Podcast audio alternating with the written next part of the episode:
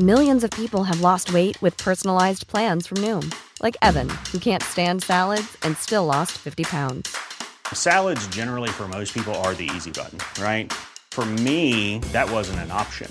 I never really was a salad guy. That's just not who I am. But Noom worked for me. Get your personalized plan today at Noom.com. Real Noom user compensated to provide their story. In four weeks, the typical Noom user can expect to lose one to two pounds per week. Individual results may vary. Me gusta leer México. Bienvenidos al tercer podcast de Me Gusta Leer México, un espacio para los libros. Soy David Velázquez, editor de Penguin Random House, grupo editorial, y hoy están conmigo Joaquín Guillén, el redactor de esta casa editorial, y Andrea Salcedo, editora también eh, de nuestros sellos comerciales. Hola a todos. Bien, hoy vamos a hablar de un tema que seguramente será del agrado de todos nuestros seguidores, porque si de algo estamos seguros, eh, sobre todo en la época de Internet, es que los perros y los gatos dominan el mundo. El mundo de Instagram. El mundo de Instagram, el mundo de Twitter, el mundo de YouTube, el mundo de Facebook. Todo está colmado de memes, de gatos, de fotografías, de, perritos haciendo cosas. Si algo eh, podemos decir es que nos encantan a los humanos eh, estos, estos animales. Joaquín, tú tenías una, una, idea excelente para comenzar este, este podcast, que era eh, tratar de hablar un poco, no solo de perros y gatos, sino en general de, de animales en la literatura, ¿no? Porque sí es un hecho que, que hay muchos, muchos eh, libros protagonizados o donde se involucra de manera importante uno de estos animales, un perro o un gato, pero pues eh, en el mundo literario hay un montón de cosas, un montón de libros donde los personajes son, son principales, ¿no? Sí, creo que hay muchas cosas que, que podemos decir a partir de este tema. Me gustaría empezar, sí, diciendo que creo que el primer animal, el gran animal que tuve en la literatura realmente no fue ni un perro ni un gato, sino fue una lechuza, que fue Hedwig, eh, de Harry Potter creo que Hedwig marcó mucho mi propio comportamiento con los animales después, cómo pude eh, entenderme con ellos, aparte cuando se muere en el libro 7, spoilers, por cierto, creo que es la, creo que es la primera gran muerte. Vamos a tener que censurar esto. Spoiler, spoiler 15 años después. Escuchas que no hayan leído todavía Harry Potter o no hayan visto las películas. Pero creo que es la primera gran muerte del libro 7 de Harry Potter, porque se muere como, o sea, cuando está escapando Harry de Voldemort lo persigue, este, Hedwig le lanzan una bada quedabra y Hedwig se mete, se lo salva, pues como si fuera esa película de guardaespaldas, así se avienta, se muere Hedwig, cae, nunca recogen su cuerpo. No, no, estoy muy seguro de esto, pero creo que así, así no lo imagino al menos. este, y, sí, es una gran, gran tragedia y es la primera muerte importante de de ese libro, que aparte está colmado de, de muchas muertes, de personajes muy importantes, y ahí lloras. Es la primera lágrima que sacas. Voy a tenerte aquí, pero no quiero que hables de más muertes en el universo de Harry Potter, para no arruinar este, las sorpresas. Pero me, gusta que empieces con esto, porque eh, precisamente este, este ejemplo de Hedwig es un ejemplo de, de lealtad, ¿no? Que también es, un, es una virtud que normalmente se le asocia, eh, sobre todo a los perros, ¿no? Eh, los gatos tienden a, tener esta idea de que son un poco más huraños, más desapegados, ¿no? Andy, no sé si tú has convivido con, con gatos o si tienes algo que, que, abonar a esta idea. Sí, bueno, convivido con gatos, con perros, con conejos, hamsters. El animal que menciones ha pasado por mis manos. Me encantan los animales pero sobre todo en mascotas ya más duraderas he tenido perros, ¿no? Mm. O sea, como que, no sé, me pasaba de chiquita que yo creo que me gustaban tanto que siempre me estaban dando animales. Entonces como que los acogí unas semanas y les conseguí a casa. Entonces han pasado varias especies por mis manos y mi cuidado. Y retomando un poco este primer acercamiento a la literatura con animales, en mi caso fue un libro que pues no es un animal que existe en la vida real, que se llamaba Ingui Drago y era un niño que encontraba en el parque un huevo de dragón y lo cuidaba, lo llevaba a su casa y pues el dragón empezaba a crecer, pero era un comportamiento del dragón tipo perro, no era como su compañero de pues de toda la vida y crecieron juntos hasta que en algún momento, no, en, nuestro caso los perros mueren, en este caso el dragón tuvo que, ¿no? ser liberado para que continuara su proceso. Y me encantó ese libro que a la fecha sigue siendo de mis favoritos. sí, esos libros que nos marcan, ¿no? Para, Exacto. Para toda la vida. En mi caso es, es un caso muy extraño porque eh, de los pocos libros que, había en mi casa, eh, entre ellos había uno sí dedicado enteramente a los animales, pero era eh, sobre grandes felinos, ¿no? Eh, era un libro sobre leones, sobre tigres en la selva, sobre jaguares, ¿no? estos animales fascinantes. Pero además tenía una, una perspectiva un poco eh, medio violenta, ¿no? Era, era un libro que te ponía ahí gráficamente eh, a un león atacando a una familia eh, en la sabana africana, ¿no? a Sansón derribando los, este, los pilares del templo y, soltando a los leones para que comieran a los filhos. Cosas realmente que yo, ahora que lo veo como niño, ni siquiera tenía que haberme acercado, ¿no? pero si algo, algo rescato de este libro es que sí me enseñó como, como a valorar a los animales no solo desde esta perspectiva de, fascinación de lo exótico, ¿no? sino, sino realmente como seres que también luchan y que también eh, sienten y que también tienen apego por su familia, por sus allegados. ¿no? Eh, yo lo extendía obviamente hacia mi familia, porque pues nadie quiere que su familia sea comida por un león, ¿no? Pero yo decía, bueno, ¿y por qué lo hace esta madre león? ¿no? Porque, porque había una escena, sobre todo que recuerdo mucho, eh, donde era una madre leona defendiendo a sus crías de, del ataque de, de una ave grande, ¿no? Este, una ave de rapiña. Entonces sí era como, como este acercamiento de decir, bueno, es que también, eh, también son seres sensibles, ¿no? este instinto este, de protección. Exactamente, ¿no? Hay un instinto ahí muy fuerte que pues los acerca mucho a nosotros. Y creo que por eso viene la, fascinación, ¿no? porque reconocemos en, los animales eh, muchas virtudes que, que, también están dentro de nosotros o que aspiramos a tener nosotros mismos. Y de ahí el tema de, de este podcast. Entonces, yo traía entre entre otras cosas, algunos ejemplos como para ir aterrizando el tema. Ahora sí ya sobre perros y, gatos en la literatura, ¿no? Algunos de los ejemplos más célebres que tenemos son, por ejemplo, Colmillo Blanco de Jack London, ¿no? Corazón de Perro o El Maestro y Margarita de, de Mikhail Bulgakov. En este último hay un gato de grandes proporciones que anda por ahí por la ciudad de Moscú. Sobre todo Alicia en el País de las Maravillas es muy icónico, ¿no? Por el gato de Cheshire, que además es un gato muy, muy curioso. Flush de Virginia Woolf, ¿no? Que es uno de los libros más importantes protagonizados por un perro, que además es una historia real, ¿no? Sobre un perro que le regalan a una poeta cuando ella está, eh, bueno, está pasando por una emergencia médica, está en cama, encerrada en su casa y el perro como que le, hace compañía, ¿no? Recuerdo también a Toto de, del, mago de Oz. del Mago de Oz, ¿no? De Frank Elbaum. Eh, entonces hay una, una gran cantidad de ejemplos. No sé si ustedes recuerdan algunos más. Pues está la historia del gato con botas, que yo creo gato con botas, todo el mundo la conoce. sí, sí, sí, y como que sí, estos animales siempre han estado. Quizás no, o sea, no los tienes tan presentes. No sé, Alicia en el País de las Maravillas, pienso primero en el conejo. Pero claro, hay un papel importante que representa el gato y está pues, en casi toda la historia. Yo principalmente mi experiencia ha sido con El Mago de Oz, o sea, como todos estos libros que estás diciendo. Y quizá un poco, no es que quiera regresar, pero cuando estabas hablando de los animales y de cómo cómo están a veces también con un instinto salvaje, el libro de la selva. De, Roger Kipling, ajá, como que también es muy fuerte, ¿no? Al inicio, porque pues se quieren comer al niño. Nos, estoy confundiendo ya las historias. no sé, pero bueno, o sea, que está, está ¿no? Que también es un. O sea, que lo describen como una, una pantera muy, muy fuerte que está ahí reptando casi, ¿no? Y pues sí, bueno, ya de, perros, sí, Toto creo que es uno de los grandes perros que, recuerdo, ¿no? Porque todo esto del libro del Mago de Oz es una historia que a mí me, me, conmovió mucho porque aparte se relaciona mucho a, un viaje, ¿no? Que sales de tu casa y lo único que tienes es a tu perro, tu fiel mm. compañero, ¿no? Y poco a poco vas yendo hacia, hacia algo y pues el perro siempre, siempre está ahí como fiel.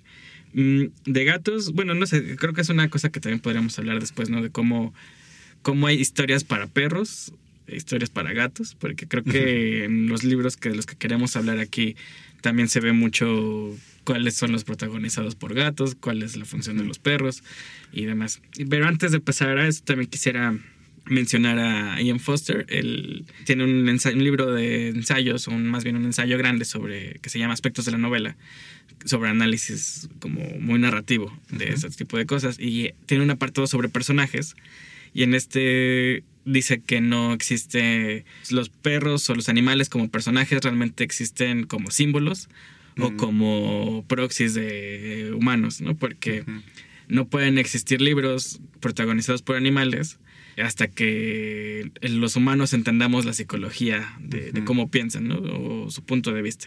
Quizá en ese aspecto está más cercano a hablar de películas de perros o de gatos, porque pues ahí los ves, ¿no? Y no, no o sea, no, como que los entiendes. Como mascotas. Una sí.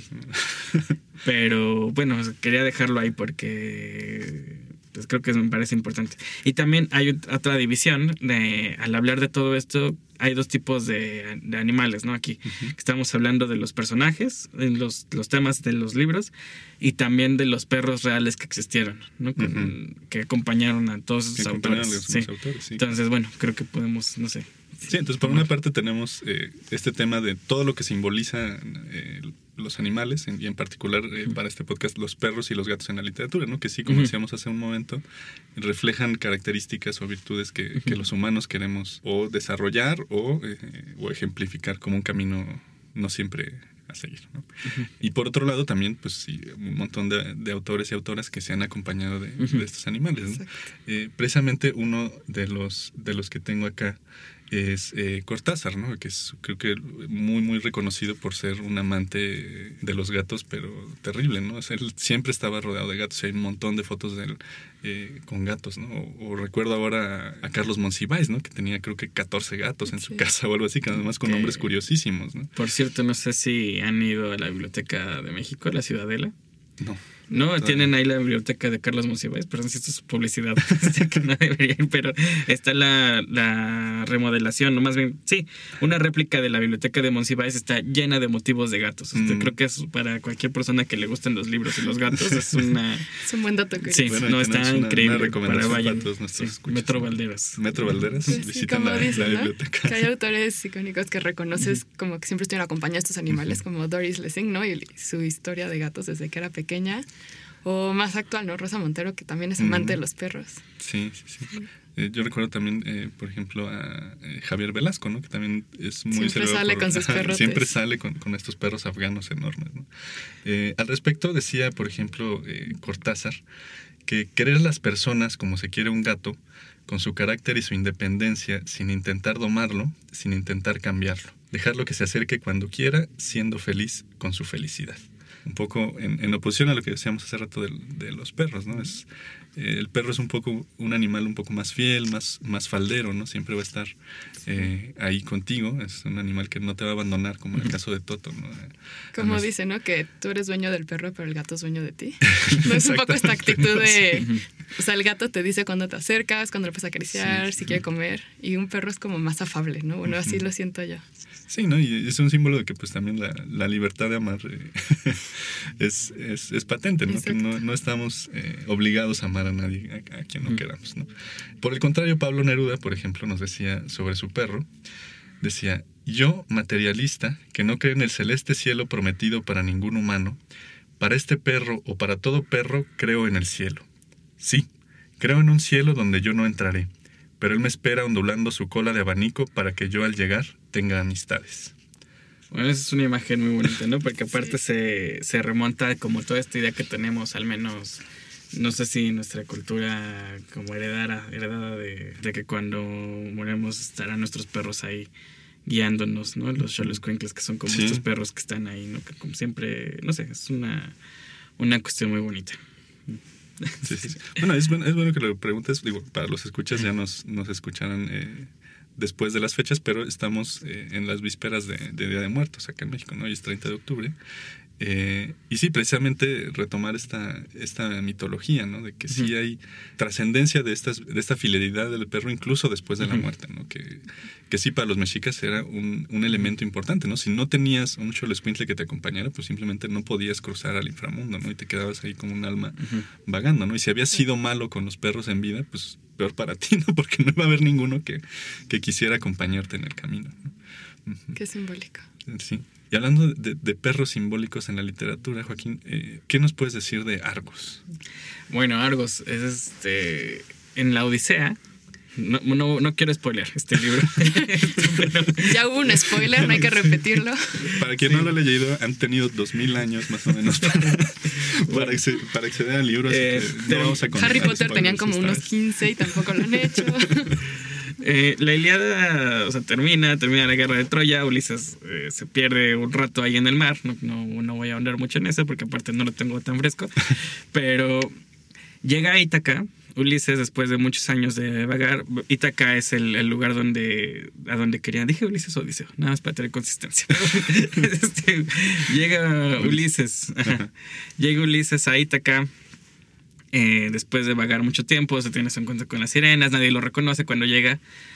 eh, a su pueblo, llega con su esposa que es Penélope y nadie, pues, nadie lo reconoce. El único que lo reconoce es Argos, que es Argos a su perro, que aparte lo reconoce y se muere, ¿no? Como si, si esperara nada más verlo.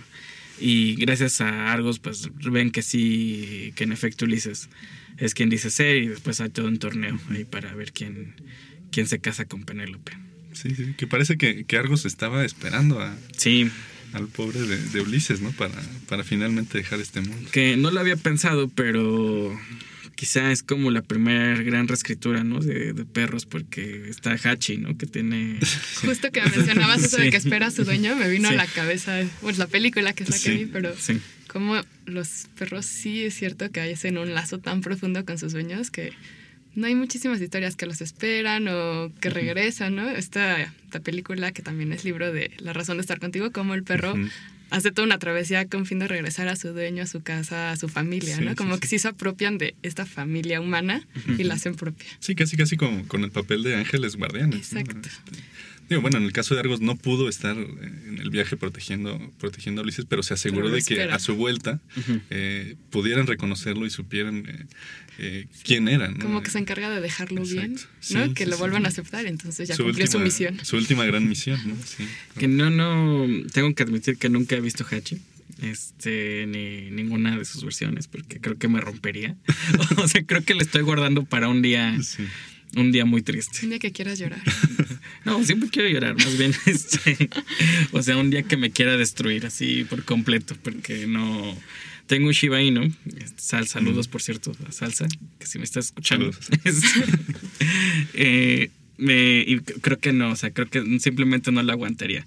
En cambio, no, no quiero desviarme mucho, de nuevo quiero regresar después a los gatos, pero sí vi este episodio de Futurama, que también quería mencionar, Mm. Jurassic Park, que se llama, Sí. que también es una especie de reescritura de esto, ¿no? Porque es cuando Fry, antes de viajar al, al ciclón, bueno, cuando viaja en el tiempo, bueno, más bien se congela.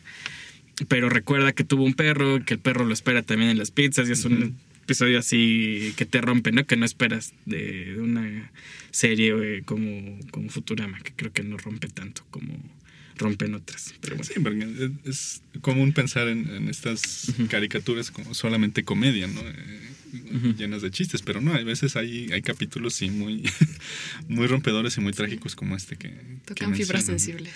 Sí, sí, sí. Y sí, pues que obviamente Hachi, para alguien que ama a los perros y para alguien que tiene tanto apego por un ser así, eh, sí es devastadora, ¿no? Este, Yo también la vi así, con mi familia, y pues sí, con la lágrima aquí. este. No lo puedes evitar. No, es inevitable, ¿no? no, no, no. Oigan. Porque sí es, eh, es patente el amor, o sea, casi casi puedes sentirlo, ¿no? Este, el amor de este, de este perro por su dueño, y que además ahora es todo un héroe en Japón, ¿no? Tiene ahí su tiene, un monumento y todo, ¿no? Este, es- y simplemente es este símbolo de, de la fidelidad, como decíamos, que va más allá de, de la muerte, ¿no?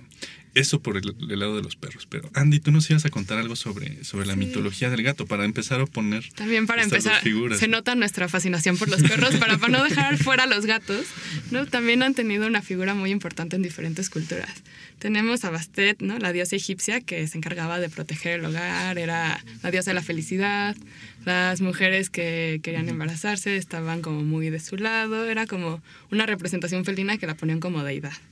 Eh, también no sé, los nórdicos tenían una diosa que era Freya, que en su carruaje iba tirado por dos gatos. Entonces, como que también al tener un carruaje con gatos era como una figura todavía superior y también representaba ¿no? el amor, la belleza y la felicidad.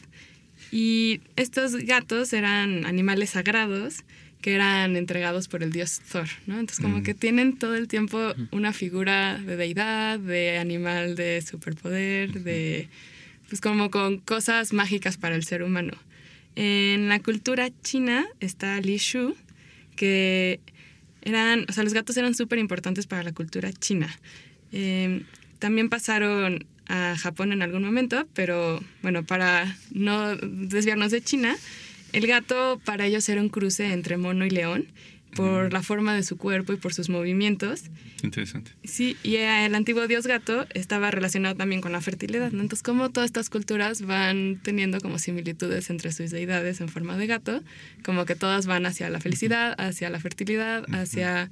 lo usaban para la agricultura, para los cultivos, y por lo mismo, ¿no? Eh, los japoneses tenían estas representaciones que se llamaban Keneko, que no eran tal cual una deidad, pero tenían poderes supernaturales.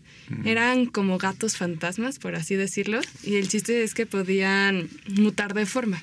Nos volvemos a este tema de que los gatos tenían poderes supernaturales o una mística de, de dioses o, no sé, estos personajes también podían resucitar a los muertos, ¿no? Y empezamos como a meternos quizás a la parte más celta, más nórdica, de que los gatos acompañaban a las brujas, o que las brujas en la noche se convertían en gatos negros. Y es así que, o sea, de que los gatos que realmente han tenido más bien una simbología positiva, este cambio a que el gato negro es de mala suerte se da en la cacería de brujas, porque los empiezan a asociar con la magia negra, con hechicería, con lo oscuro y pues pasan a convertirse en superstición, ¿no? Que si ves un gato negro es de mala suerte y demás. Y no sé, o sea, también es bueno mencionar que más allá que, ¿no? Que si el gato negro es de mala suerte y demás, los gatos, ¿no? Hay que darle su lado positivo. También tienen este, supersticiones positivas, que es que, o sea, si te regalan en tu boda un gato, pues es que va a ser un matrimonio feliz. Eh, y la pareja va a tener muchos años de amor. Que si antes de empezar un juego de azar tocas un gato negro, pues la fortuna está de tu lado. Que si aparece un gato negro en un debut de obra de teatro, pues la obra de teatro va a ser un éxito, ¿no? Como, o sea, es el gato da al ser humano como este toque de, de fortuna, de magia, de exacto. Sí, parece que el perro está asociado más a a virtudes o a poderes más terrenales, ¿no? Sí, como la fidelidad, la, compañía, el cuidado, ¿no? Y el gato más bien con esta mística de, de lo sobrenatural, del inframundo, ¿no? De, de, la magia, de la conexión pues, entre los planos. Se dice que pueden oler la muerte y percibir fantasmas, no son como estas leyendas que se traen con los gatos, que si lo escuchas estornudar es de buena suerte que, no sé, si el gato abandona una casa, por eso es de buena suerte. si el gato abandona una casa es como que le va a caer enfermedad a la familia, ¿no? Como que todo el tiempo están rodeados pues de especulaciones, de supersticiones, de magia, de fantasía, de poderes supernaturales. Y sí, como dices, el perro siempre es mucho más terrenal, ¿no? Es como el fiel compañero, con virtudes un poco más humanas. Sí, sobre todo porque el gato es mucho más complejo, ¿no? De, entender su carácter, ¿no? Un perro sabes que está ahí y sabes que está contigo, pero el gato nunca sabes bien si quiere estar contigo, si no, si solo está por interés, o si quiere comer, o, si realmente tiene, tiene una, un apego hacia ti, ¿no? Eso es, eso es lo, complicado.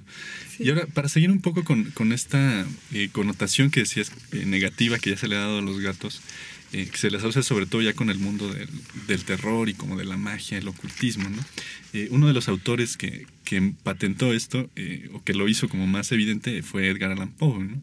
creo que este cuento es de 1853, me parece, eh, El gato negro, ¿no? que es uno de sus, de sus cuentos eh, más celebrados y, más eh, reproducidos. Por cierto, no es el único que tiene que ver con animales, ¿no? sí, no es el único que tiene que ver con animales, ¿no? Este, el cuervo. El cuervo, que, que es un poema así también fascinante, ¿no?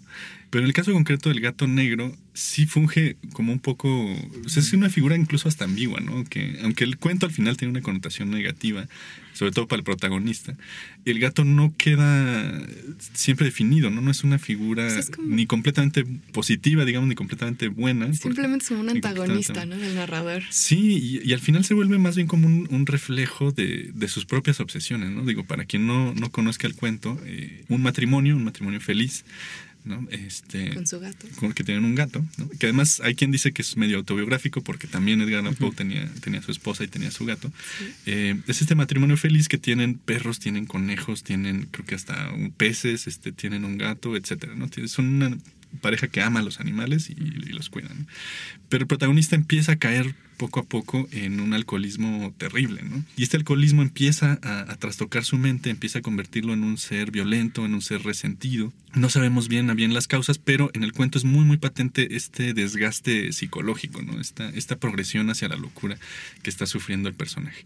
Y en uno de estos ataques neuróticos que tiene, como el gato siempre lo sigue, porque además eh, el gato es más apegado a él que, a su esposa, ¿no? Entonces, y él mismo lo cuenta, ¿no? Iba a la cocina y iba detrás de mí, y me iba a la recámara y iba y se subía, ¿no? Eh, quería estar siempre trepando este, mis pantalones hasta mis brazos, quería subirse cuando yo estaba sentado, ¿no? En uno de estos momentos en que él está completamente alcoholizado, lo que se le ocurre hacer para eh, descargar esta frustración de estar siempre, siempre perseguido por el gato es tomar una navaja y sacarle un ojo al gato, entonces lo deja tuerto, ¿no? El gato obviamente pues empieza a tener mucho recelo de él, empieza a huirle y en algún momento empieza a regresar y a hacer su vida normal, lo cual frustra más a, este protagonista, De tal manera que llega otro momento en que está otra vez completamente alcoholizado porque es un círculo vicioso. Sí, empieza a caer en decadencia. Exacto, ¿no? Este, ya no puede salir de, esta decadencia, ¿no? Entonces, harto ya de que el gato vuelva otra vez a estar con él, pues decide simplemente darle, darle muerte. Eh, lo cuelga de un árbol en el jardín y se va a dormir tranquilamente. Durante la noche hay un incendio en la casa, eh, tiene que salir con su esposa, pierde todas sus pertenencias y lo único que queda en pie es una pared que además acaban de levantar, una pared de yeso, y en la pared de yeso aparece la silueta casi en bajo relieve de un gato eh, con una soga al cuello, ¿no? lo cual a él le parece pues ya de entrada medio, medio tétrico, y como un mal agüero, ¿no? Pero no le da mucha importancia. Porque además, pues ya se libró de la presencia de este gato que está constantemente eh, con él, ¿no? Y sigue su, camino hacia la decadencia. En algún momento él está en, un bar, eh, bueno, una taberna, y arriba de uno de los barriles está un gato idéntico al gato que él asesinó, con la única diferencia que en su pecho hay una marca blanca, que además es también muy, muy simbólica, que él identifica como la marca del patíbulo. Que para quien no le sea familiar esta palabra, el patíbulo pues es esta estructura donde antiguamente se colgaba a, los criminales. él, como entre los delirios del alcohol y entre su culpa, porque todavía es capaz de sentir culpa por haber asesinado al gato, pues se lo lleva a su casa como para reemplazar al otro. Y ahí comienza, eso sí ya no lo voy a, decir. Este, un desenlace de terror psicológico muy a, la... Sí, hay un desenlace ahí terrible, ¿no? Para quien lo conozca, sí sabrán de qué estoy hablando, pero hay un desenlace súper, súper violento y súper terrible, ¿no? Una marca eh, realmente del autor eh, que lo hace inconfundible, ¿no? Edgar Allan Poe es incomparable en estos cuentos, ¿no? Pero eh, en, este, en este último tramo, este nuevo gato tiene, tiene un papel importantísimo, ¿no? Es una historia parecida al barril de, de, Amontillado, ¿no? Donde un personaje tiene esta culpa que no lo deja ya continuar y en algún momento pues es lo que desencadena su locura y pues, su, perdición última. No sé qué, quieran eh, comentar. Pues, bueno, como un pequeño comercial, este libro, bueno, ahí los cuentos completos de Edgar Allan Poe salieron, ¿no? Recientemente. Sí. ¿Tú qué? sí, bueno, hay una, hay una colección que está en proceso ahora. Eh, bueno, la editorial en proceso, pues, en conjunto con, con, la editorial Grijalvo, eh, que se acaba de lanzar este domingo, el 27 de octubre, para quienes sean fans de, de Edgar Allan Poe, del terror, eh, tenemos autores como H.P. Lovecraft, tenemos a, Mary Shelley, tenemos a, Oscar Wilde, ¿no? Oscar Wilde también. Es una muy buena este, colección. Sí, son 10 títulos que están saliendo en los puestos de periódicos cada, se quiera 15 días. meter a los maestros del terror, esta es la colección para empezar si es que no han leído nada de ellos. o si ya leyeron algunos y están muy clavados, sigan con los demás. sí, es como el kit básico del terror. Y empezaron con Edgar Allan Poe. Y empezamos con Edgar Allan Poe, sí, el primer tomo es eh, el primero de dos, de dos volúmenes de los cuentos completos de Edgar Allan Poe, donde van a encontrar este y otros cuentos igual de, igual de fascinantes. Pues bueno, yo quizá aquí puedo interrumpir con dos libros que también me tocó trabajar desde mi frontera, que uno es Cementerio de Animales, y para hacer contraposición y ya no hablar de los gatos como algo diabólico. ¿O sí? Este, o dejarlos por el momento ahí. Eh, Gatos Ilustres de Doris Lessing, que también ya mencionaste. Sí, sí. sí. Eh, pues un cementerio de mascotas sigue como esa tradición de, de Edgar Allan Poe de, de, terror, de aparte del gato como una figura extraña. No voy a contar muchísimo, acaba de salir la película también y el libro eh, recientemente, no, no es cierto, va a salir en una edición medio revisada bueno, sí, sí, revisada, más bien este, una nueva edición, una, como una traducción más o menos revisada nueva para el público de Latinoamérica. Pero es una historia muy interesante porque trata mucho sobre la muerte. Los personajes están constantemente hablando de lo que significa la muerte. En algún momento van a un cementerio de mascotas cuyo letrero está mal escrito, por eso el título en inglés es Pet Cemetery. Y aquí, pues no creo que ese título es Cementerio de Mascotas, ¿no? Pero. Sí, es difícil de, de traducir sí. en el juego. C- cementerio con ese probablemente hubiera sido, pero bueno. Este, Sí, entonces, este, pues discurren mucho sobre la muerte. En algún momento los personajes discuten sobre si estuvo bien llevarlos al cementerio de mascotas, porque van al cementerio de mascotas porque ahí las- los niños de la población meten usualmente a sus perros o a sus gatos que fueron atropellados. En algún momento se muere el gato que tienen, que creo que se llama Church, si no Church. mal recuerdo. Sí. Se muere el papá, o sea, como que está viendo qué va a hacer y alguien, creo que es doctor, no me acuerdo muy bien tampoco. El papá es doctor. El papá es doctor. Y habla con uno, uno de sus colegas y le dice, pues puedes ir a enterrarlo, pero no vayas al cementerio, sino ve a uno que está un poquito más allá. Van a ese lugar y era- es un, es- son tierras de nativos americanos que aparentemente pueden revivir a los muertos. Entonces meten ahí a Church. Church al otro día regresa, pero regresa ya medio zombie y medio extraño, ¿no? Medio diabólico. Sí, ya este, dicen que empieza a comer y a, bueno, empieza a cazar a los pájaros y a los ratones, pero ya no lo hace para comérselos, sino como que ya los destripa y así, ¿no? Por cierto, no he visto la película. Ya con una intención sádica. Sí. Y bueno, después pasa lo que es importante de la novela, ¿no? Porque esto es apenas es como un inicio para probar lo que, lo que viene después. Entonces ya creo Sí, bueno, que ahí... pero solo, solo por el pretexto de hablar de, Sí. de animales.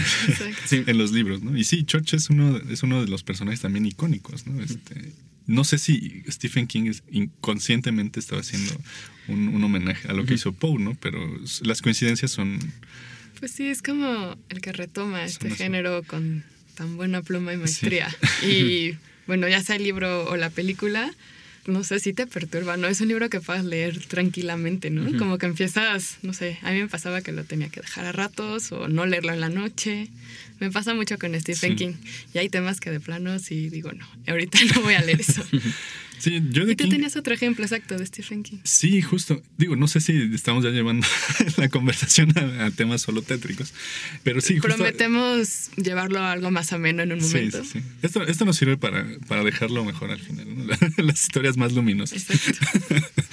pero, pero sí, justo King es, es como estos eh, maestros del terror, ¿no? Eh, contemporáneos, ¿no? Y sí, digo, ya no hay un, un Lovecraft, ya no hay un Poe, pero sí tenemos un King. Y además es muy, muy prolífico, ¿no? Escribe como dos novelas al, al año, ¿no? Es, es fantástico verlo como Sí. prácticamente es sentarse y es empezar a escribir, ¿no? Eh, ya es algo sin lo que yo creo que no podría vivir, ¿no? Pero sí, dentro de sus múltiples historias hay otra historia que tiene como protagonista un perro, que es precisamente Cuyo, ¿no? Eh, otra historia que también fue llevada al cine, no sé si con mucho éxito, porque ya no, ya no me tocó, a mí me tocó ya verla en, en el Canal 5, como seguramente a muchos de nuestros escuchan. Eh, pero yo debo decir que como niño a mí me aterrorizaba esta película. ¿no? Yo, yo de niño, eh, aunque siempre fui amante de los perros, también les tenía como cierto recelo, ¿no? O sea, tenía cierto miedo.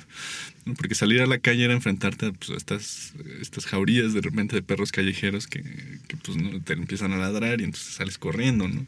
Eh, o ir a visitar a, a algún familiar o algún amigo y ver que tenía un perro enorme, un Rottweiler o este, un mastín, ¿no? Y, que, y, y, pues no saber si, Sí. si esos ojos rojos son de violencia o simplemente somnolencia. ¿No? Y es algo que me gusta de King, eh, que aunque pone los elementos de terror en algunas cosas, ¿no? Incluso en, en algún auto, por ejemplo, ¿no? es otra de sus historias, eh, no siempre el elemento del terror es lo más terrorífico que hay dentro de, de la historia, ¿no? No sé si, si me explico. Pero algo que hace Stephen King es eh, escribir a partir de sus miedos. ¿no? Eh, y en esta historia entiendo que no tanto su miedo era hacia los perros, ¿no? sino hacia ciertas condiciones de la vida estadounidense que a él le parecen como chocantes. ¿no? Hay que empezar diciendo que, que Stephen King escribió este, esta historia en 1981 cuando atravesaba un periodo de, de alcoholismo muy terrible. Él ya tenía a su esposa, tenía a su hijo Owen, que, que era pequeño, tenía creo que tres o cuatro años, y pues estaba en este episodio como medio maníaco, un poco como el personaje de- Edgar Allan Poe, de estar escribiendo y también eh, tener una vida familiar que seguramente no fue lo más agradable del mundo. ¿no? Pero uno de estos miedos que pudimos haber pensado en él como para esta época era que algo pudiera pasarle a su hijo o a su familia o que de repente por su alcoholismo su matrimonio se, se desbaratara, ¿no? Que es una de las preocupaciones de, de los protagonistas de, de esta historia, ¿no? Eh, Cuyo es el perro de una familia que es eh, liderada por un, mecánico, creo que se llama Frank, no recuerdo ahorita muy bien los nombres, pero Frank es un macho eh, también medio, medio violento, eh, que no tolera muy bien a la gente que él considera de mayor escala social que la suya, porque pues él obviamente está en un estrato medio, medio bajo de, de la sociedad americana, ¿no? Tiene a su esposa y tiene a su hijo de 11 años, que es el dueño de, Cuyo, que es un San Bernardo enorme, ¿no? Como de, un metro de cruz. Este, pues, en fin, quien haya visto un San Bernardo sabe que son perros imponentes. Entonces está este, este mecánico, tiene su familia, tiene ciertas desavenencias porque su esposa no está muy de acuerdo con que él sea de la manera que es y no quiere que su hijo tenga esta, esta influencia, ¿no? Y por otro lado tenemos a sus vecinos, que es eh, un, me parece que es diseñador eh, comercial o, algo así. Y tiene a su esposa también y tiene un hijo pequeño de, tres años, ¿no? Que ahí ya intuimos que es más o menos la historia de, de King, ¿no? Si, si, hubiera ciertos rasgos autobiográficos, que eso estaría por comprobarse, ¿no? Eh, en fin, pero estos son, son estos dos vecinos, ¿no? Pero eh, este otro matrimonio, pues está en ciertas complicaciones porque la esposa tuvo una aventura, ¿no? Ya no está muy segura de querer continuar con su, con su marido. Entonces lo que hace King es irte metiendo como en la psicología de, de estos personajes, ¿no? Parecen vidas normales por fuera, pero como siempre los secretos que hay dentro no, no lo sabemos. ¿no? Y todo empieza a cambiar, empieza a detonarse eh, la transformación de los personajes cuando eh, Cuyo, que es este, este perro que normalmente fue muy noble, fue muy carismático, fue muy eh, amigable con todos los vecinos y sobre todo con su dueño, eh, un día está persiguiendo a un conejo y lo lleva hasta su madriguera y al meter el hocico en la madriguera se queda atorado. Al estar ahí atorado, forcejeando, despierta a, unos murciélagos, no sé muy bien qué sea un murciélago en la madriguera, pero termina mordido por el murciélago y contagiado de rabia. Entonces empieza a cambiar poco a poco su, su conducta, ¿no? empieza a hacerse más huraño, empieza a ser un poco más agresivo, empieza a gruñir, que es algo que, a uno de los personajes le sorprende porque era un perro que desde chiquito nunca había gruñido. Entonces ya ese simple hecho ya empieza a despertar ciertas sospechas. Pero esto se vuelve cada vez más y más agresivo hasta que Cuyo empieza también a matar, simplemente, eh, como decíamos hace rato, no ya, no ya por, por sobrevivir como, como Church, sino simplemente por, parece que por placer o por esta rabia que lo tiene cegado, ¿no? Es, parece un argumento muy simple, ¿no? Un perro con rabia, pero ¿quién construye todo un argumento de terror alrededor de esto? Lo convierte en un monstruo. Sí, lo convierte en, sí, realmente en un monstruo, ¿no? Y en una historia de supervivencia, ¿no? Porque entonces todos los personajes empiezan eh, esta lucha por sobrevivir, ¿no? Algunos con mayor éxito, otros sin él, pero sí se vuelve como un catalizador de, todos sus eh, demonios internos también, ¿no? de todas estas transformaciones que quieren hacer, que no se atreven, de todos los secretos que tienen guardados, de la rabia, ¿no? Eh, etcétera, etcétera. ¿no? Entonces sí es, eh, como decíamos quizá al principio, ¿no? El, perro más bien como el símbolo el que propicia, ¿no? Esta palanca que, que, pone a girar todo, todo un argumento psicológico, más bien, ¿no? Que tiene que ver ya con los personajes y no con el, con el propio perro. Sí, como dices, es como un reflejo, ¿no? De todo lo que está guardando la familia, que en algún momento va a explotar y se va a convertir como en este terror para todo el pueblo. Y lo refleja en, en, esta mascota. Que ahorita que lo mencionabas, no sé, como que mencionas un San Bernardo y lo primero que me viene a la mente es pues, Beethoven, ¿no? Este perro divino, tierno. Y que así era este perro hasta que hace esta transformación y se convierte pues casi casi que en un demonio vivo. Que pues un poco esta pluma que tiene Stephen King de pasar de un personaje a otro, de cambiarlos en tres párrafos ya se transformó 100%, pero porque venía desde atrás, ¿no? Te lo va construyendo y en un giro es pues es otra otro personaje o otra persona o otro carácter 100% es impresionante cómo el giro es tan rápido y te absorbe. no puedes dejar de leerlo. Sí, que pueden ser giros sorprendentes, pero, pero siempre tienen, eh, son consecuencia de algo, ¿no? O sea, no son gratuitos. Que quizás al principio no lo ves y en el momento que pasa es como, claro, ¿no? Venía construyéndose desde atrás y te cae el 20 y es como, wow. y sigues leyendo, ¿no? Es adictivo. Y en esa construcción de personajes, King es simplemente un, maestro. Son súper redondeados. Y sin duda un giro de tuerca esta idea que veníamos hablando, ¿no? De cómo hay historias para perros, donde el perro es leal y este así el guía y como la cosa y, los gatos son los, los que tienen que más que ver con todo este mundo de los espíritus, más este terroríficos quizá. Y es interesante como King también le puede dar ese giro a, a ese tema, a ese motivo de la literatura, ¿no? De, de, mostrar ahora, pues sí, cómo, cómo, el terror está en algo que, que tú puedes tener, ¿no? Como muy a la mano, como los payasos, ¿no? O sea, no- Sí. Buen ejemplo. es- Sí, Sí. o algo que tienes percibido como bondadoso, leal, cariñoso, pues dice, Sí, puede ser que tú lo percibas así, pero en un momento cambiar. puede cambiar.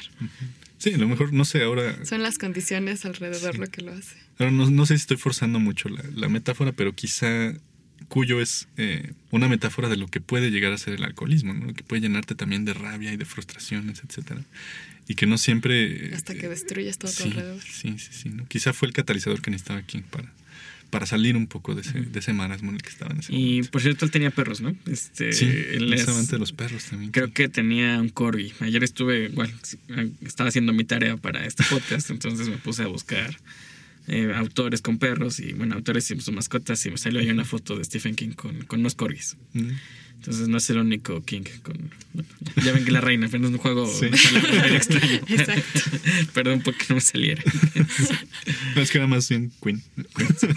bueno, y para ir eh, ahora sí pasando a temas un poco más Sí, amables.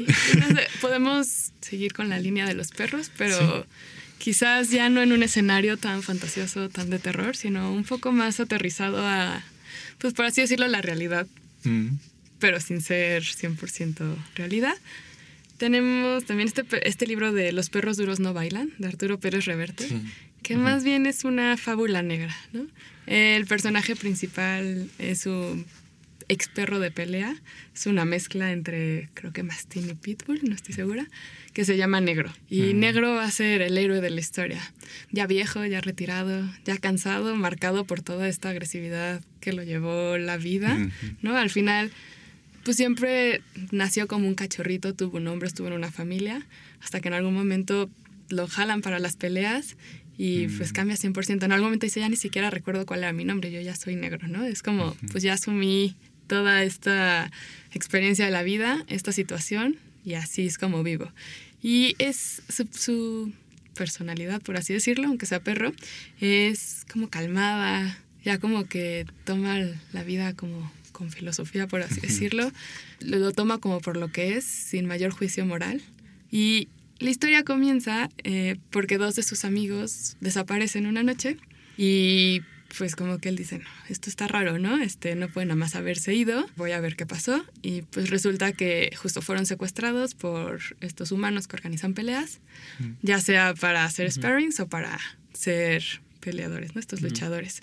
Es como una reflexión de este héroe, que es nuestro personaje principal, de, ok, voy a ir a rescatarlos, pero eso implica regresar a mi vida pasada, ¿no? Implica regresar a pelear, implica regresar a esta naturaleza de maldad, de agresión del ser humano, que pues me transforma 100%, ¿no? Como que en algún momento te da a entender que él ya dejó esa vida atrás y que está haciendo lo posible por dejar esos demonios Sí. fuera.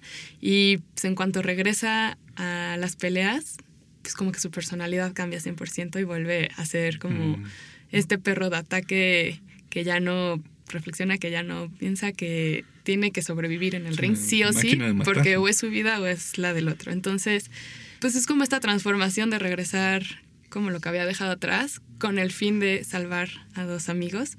Y es toda una aventura que sobre todo refleja como esta esencia del ser humano. O sea, es como una historia contada a través de perros. A los humanos nunca hablan, todo es a través de los protagonistas que son perros. Pero en el trasfondo es este reflejo de la sociedad, ¿no? De lo más denso y denigrante de la sociedad, ¿no? Las peleas de perros, el abuso animal, el abandono animal. Y como que todo el tiempo está este deje de, no sé, de cómo la naturaleza humana puede transformar a un ser bondadoso en algo que es una máquina de matar. Entonces es un libro muy breve, que en pocas páginas te hace pasar por millones de reflexiones. Y sí, justo es eso, o sea, como un perro que es el animal fiel del ser humano, al confiar en el ser humano puede cambiar tanto si no es como bien dirigido, si no es atendido, si no es querido, si no es cuidado. Por ahí había una frase que se dice a sí mismo el perro, que es negro. O sea, el perro es, es bueno por naturaleza, pero al final se convierte en lo que el ser humano le dicta hacer. Entonces está interesante la reflexión. Y pues sí, o sea, si eres fan de los perros, te va a gustar la historia, más allá de que no es esta fábula negra que cuestiona este, ciertos perfiles del aspecto humano. están muy bien desarrollados los perros, los personajes, hay diferentes razas, incluso hay un Xolescuincle, Mm. y muy redondeados, o sea, te imaginas perfecto el escenario, es como muy descriptivo. Se los recomiendo mucho. No, y me gusta esto que dices de que precisamente lo que decíamos de los perros, ¿no? Son seres tan nobles, tan fieles, tan incondicionales en, en su entrega, que tú puedes bien llevarlos a, a una buena vida, ¿no? A una vida amorosa de compañía, o puedes llevarlos también, por el otro lado, eh, a una vida violenta, de maltratos, ¿no? Este, etcétera, ¿no? Eh, re- me estaba recordando mucho a, por ejemplo, Amores Perros, ¿no? Esta, esta película Claro. eh, que también refleja un poco eso, ¿no? Que pues el Kofi era un perrito normal, ¿no? Con cierto instinto, ¿no? Pero hasta que no entrenaron ese instinto, pues no, no se detonan todas las, las consecuencias eh, trágicas que ya conocemos. ¿no? O un ejemplo más amable, a lo mejor La Isla de los Perros, ¿no? Esta película de, de, De Wes Anderson. de Wes Anderson, sí. Si no la han Sí, visto, sí, se las recomendamos Que también tiene, muchísimo. tiene que ver con el maltrato y, y estas cosas. ¿no? Sí. Y sí, también contada desde, desde los propios perros, ¿no? Sí, súper. Yo no he leído este libro, ¿no? De, de Arturo Pérez Reverte, pero ya con lo que dices, creo que tengo argumentos suficientes para, Sí. para ponerlo en mi lista. No sé qué opinas, Joaquín.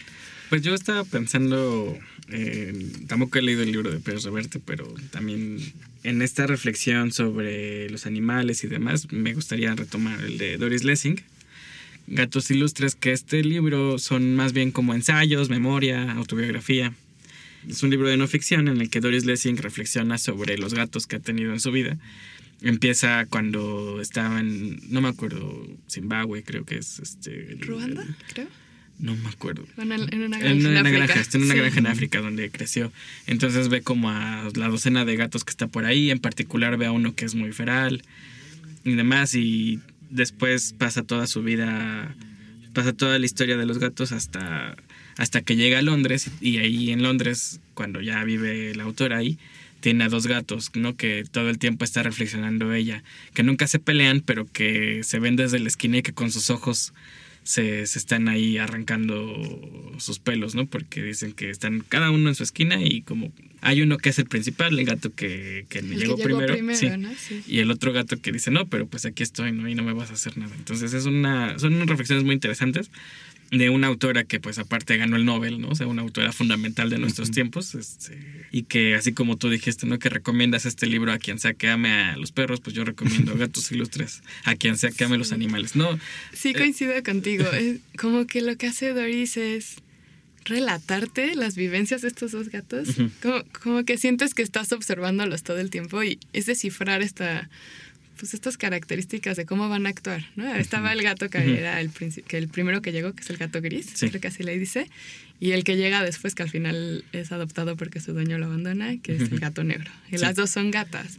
Entonces, como que están todo el tiempo peleando por la atención de Doris, peleando por quién come en la mesa, quién come abajo, quién tiene el sillón, quién no.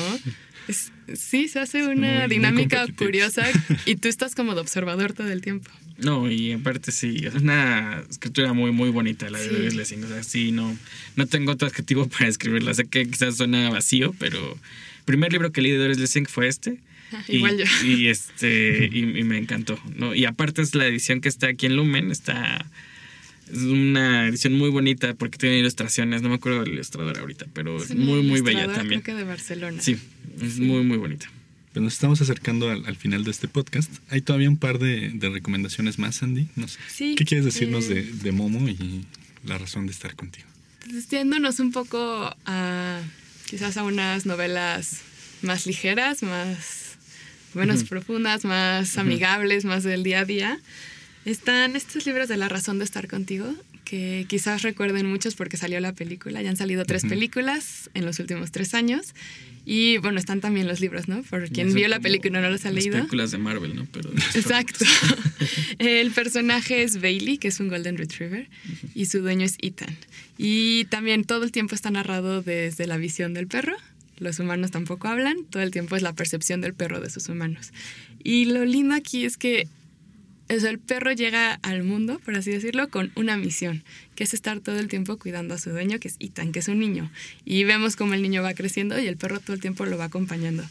Pues justo es muy igual al reflejo de lo que son los perros para todo el mundo que tenga un perro. Es como este compañero fiel que siempre está a tu lado, que cuida de ti, que te acompaña, Entonces es pues la naturaleza de tener una mascota y lo que significa este lazo entre perros y humanos. Es una maravilla del libro, se lee también muy ligerito.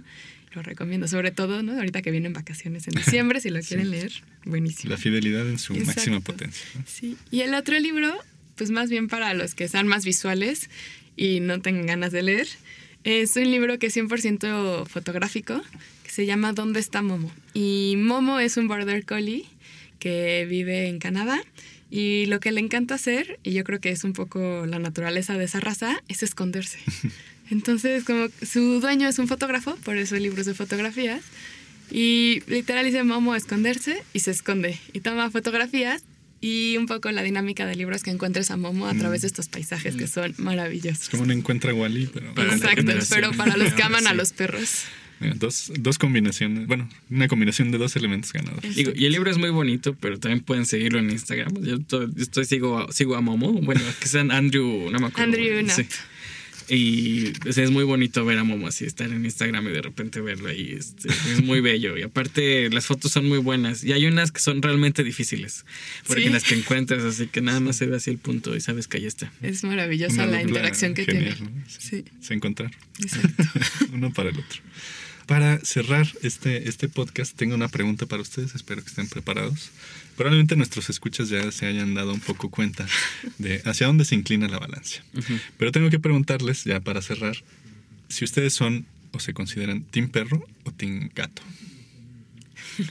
Creo que sí es muy obvio. 100% team perro. Joaquín. Tú. Bueno, yo, este.